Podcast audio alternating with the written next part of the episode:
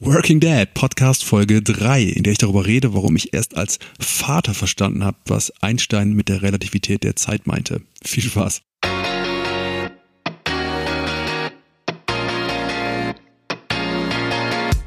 Herzlich willkommen zum Working Dad Podcast, in dem es um eins der schönsten und manchmal auch schwersten Themen der Welt geht, Vater sein. Zwischen Elternabend und Business Lunch, zwischen Wickeltisch und Stadion, zwischen Eheromantik und Einkaufslisten. Ganz ehrlich, ich stelle mir so oft die Frage, wie das eigentlich funktionieren kann. Aber irgendwie klappt es. Die Frage ist nur, wie und geht's nicht auch besser?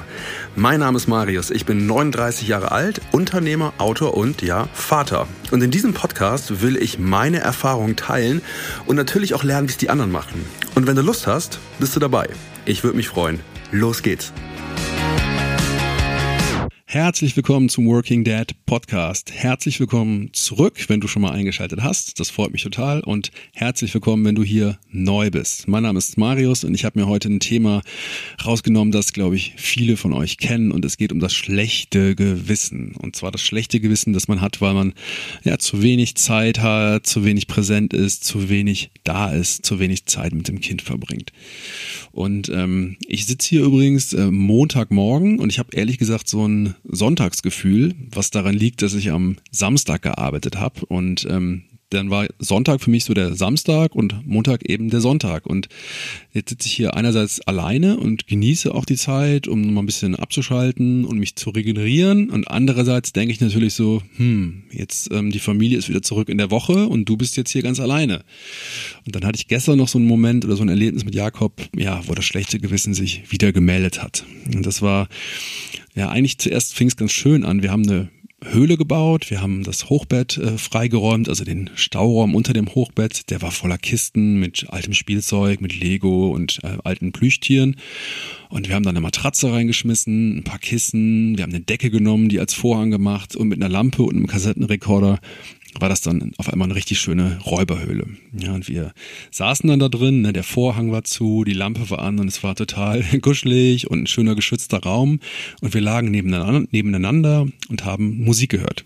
Und ich habe dann so an die Decke hochgeguckt und dann kam sofort so ein ganz warmes Gefühl von, ähm, wow, das ist jetzt hier so ein besonderer Moment, so ein Moment, an dem man vielleicht noch lange zurückdenkt. Und ähm, danach direkt kam ja so ein schlechtes Gefühl oder so ein Nagen. Und das war das schlechte Gewissen, das sich gefragt hat, ähm, hey, gibt's eigentlich genug von diesen Momenten? Bist du ähm, zu viel in der Arbeit? Ähm, hast du genügend Zeit mit Jakob? Und würde er sich vielleicht mehr wünschen? Und das war dann irgendwie nicht so schön. Und ich habe mir ja viele Gedanken dazu gemacht. Das ist mir gestern irgendwie nicht mehr aus dem Kopf gegangen. Und ich habe mir hier mal ein paar äh, Gedanken dazu notiert, die ich gerne mit dir teilen möchte.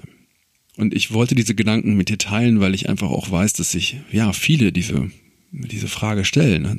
Im Freundeskreis erlebe ich das, ich erlebe das aber auch im, im Job, wenn ich mit Vätern rede, dass das Thema Vereinbarkeit ganz oft so eine Zeitfrage mit sich bringt. Ne? Und auch natürlich ein Dilemma, weil man nur 24 Stunden am Tag hat, man muss ein bisschen schlafen auch noch und dann hat man trotzdem noch die Ansprüche, die der Job an sich stellt oder der, den der Job an uns stellt und dann haben wir die Familie und das alles unter einen Hut zu kriegen, ist manchmal echt nicht leicht.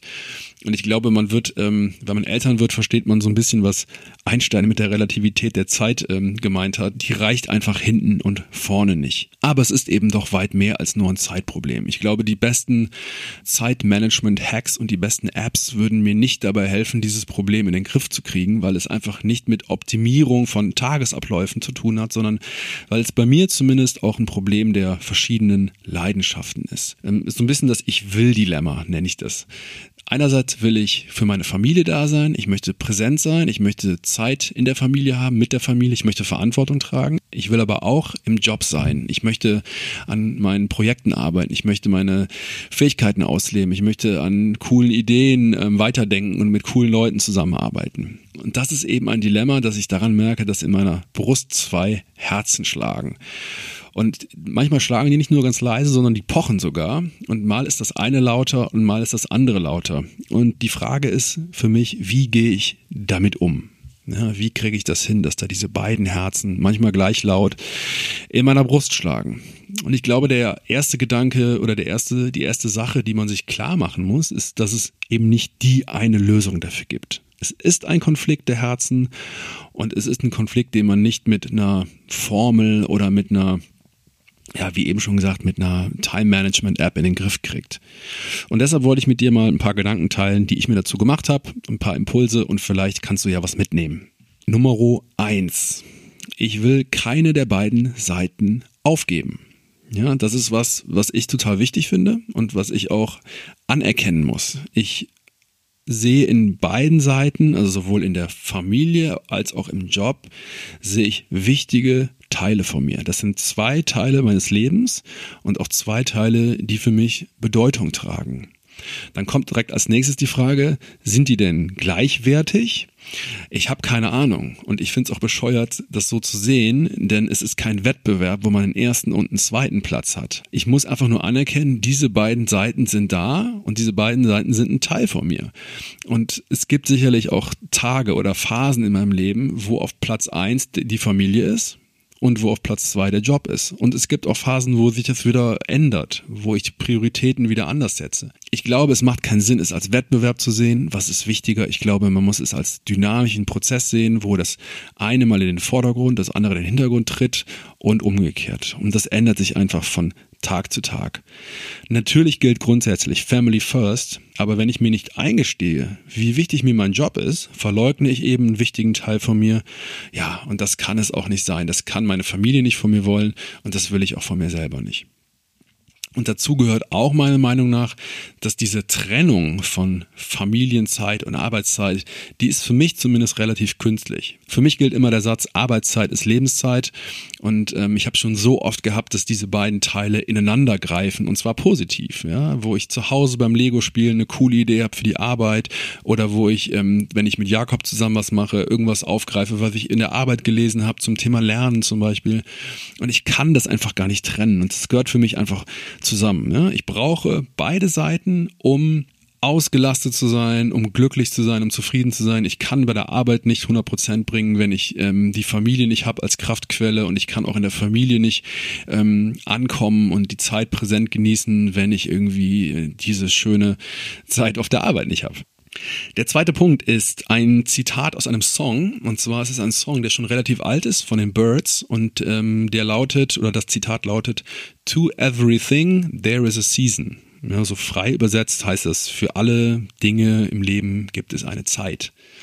Und ich finde das eine total schöne Metapher, dass es so Jahreszeiten im Leben gibt und ähm, dass jede Jahreszeit ihre Eigenheiten und Besonderheiten hat und dass man in jeder Jahreszeit Dinge tun kann, und Dinge nicht tun kann. Und das wird, glaube ich, ganz klar, wenn man sich überlegt, dass der Winter eine Zeit ist, wo man vielleicht super cool Snowboarden und Skifahren kann, aber man muss sich eben warm anziehen und man kann sich eben nicht in Shorts an den Strand legen. Und auf das Leben übertragen ist es einfach so, ja, die Zeit mit Kindern, die bringt einfach viele, viele Möglichkeiten mit, viele neue Möglichkeiten, aber sie macht andere Möglichkeiten auch kleiner. Und das ist für mich okay, weil ich weiß, Jahreszeiten ändern sich. Und diese Metapher der Jahreszeiten macht mit mir ja, das macht zwei Dinge mit mir oder in mir. Einmal, dass ich es viel mehr genieße und wertschätzen kann, dass jetzt die eine Jahreszeit ist mit den Kindern, wo die Kinder klein sind und ich eben ja auch weiß, dass auch eine andere Jahreszeit kommt. Ne? Das, das heißt, dass ich viel präsenter im Hier und Jetzt sein kann, weil ich eben weiß, es ist nicht immer so. Und dieses Wissen, es ist nicht immer so, ist natürlich auch eine totale Erleichterung, wenn man mal eine Phase hat, wo man weiß, ey, mir wächst gerade alles über den Kopf und ich habe das Gefühl, es bricht über mir zusammen. Dann, glaube ich, macht es auch Sinn, mal rauszuzoomen und mal so aus der Vogelperspektive drauf zu gucken und sich einfach zu sagen, okay, Marius, auf ein ganzes Menschenleben betrachtet, ist das jetzt eine Phase. Und diese Phase ändert. Die endet eben. Und das ist manchmal ein schöner Gedanke. Das ist manchmal sogar die, der letzte Strohhalm, nach dem man greifen kann.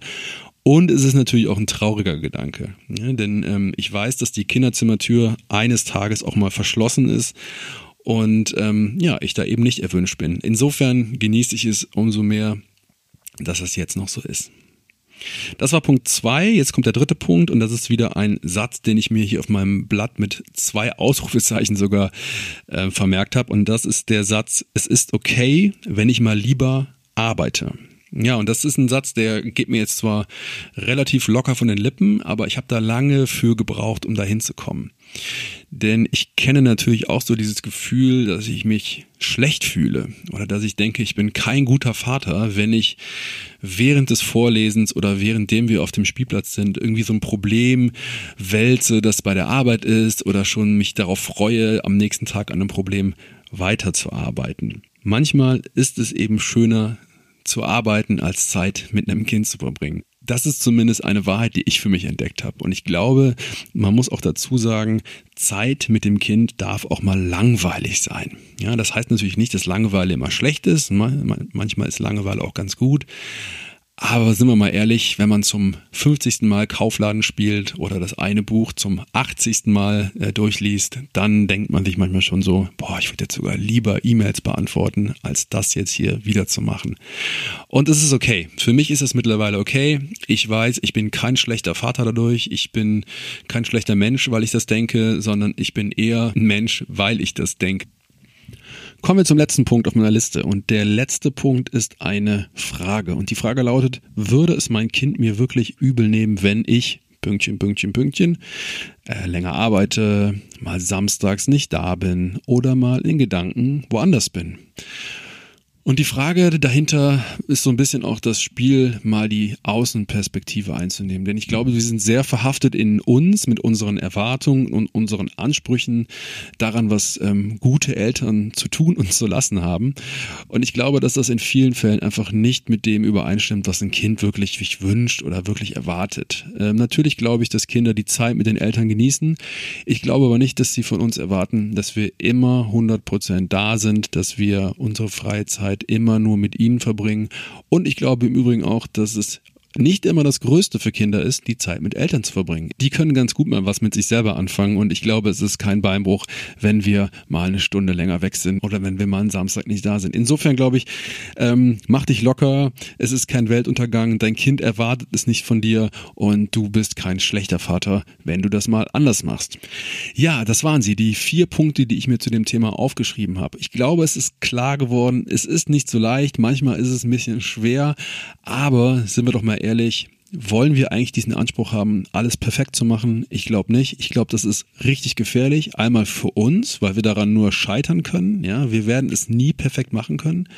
Und zweitens glaube ich auch, dass wir unseren Kindern damit was vorleben, was einfach nicht authentisch ist und was für unsere Kinder einfach auch eine Gefahr ist. Und ich glaube, was wir viel lieber vorleben sollten, ist dieses, wir machen es so, dass es okay ist. Wir machen es so, dass es funktioniert. Und ich glaube, wenn wir in zehn Jahren alle mal auf diese Zeit zurückgucken und sagen können, wir haben das schon ganz okay gemacht, dann haben wir, glaube ich, viel, viel erreicht. In dem Sinne, ich ähm, freue mich total, dass du dran geblieben bist. Ich freue mich auch, dass du wieder eingeschaltet hast. Ich hoffe, dass du nächste Woche auch wieder einschaltest, beziehungsweise in zwei Wochen. Da habe ich wieder ein Interview mit einem spannenden anderen Vater. Und ähm, ja, wenn du Lust hast, schreib mir doch mal, wie es dir gefallen hat. Ich freue mich immer, wenn ich von ähm, von dir höre, von euch höre, über Instagram, über LinkedIn, über Facebook oder auch gerne per E-Mail, die ist in den Show Notes verlinkt. Ja, meldet euch mit äh, Lob und Kritik, mit Anregungen und ähm, ja, gerne auch Fragen und ich sage einen schönen restlichen Tag. Bleibt mir treu, bis auf bald. Macht's gut.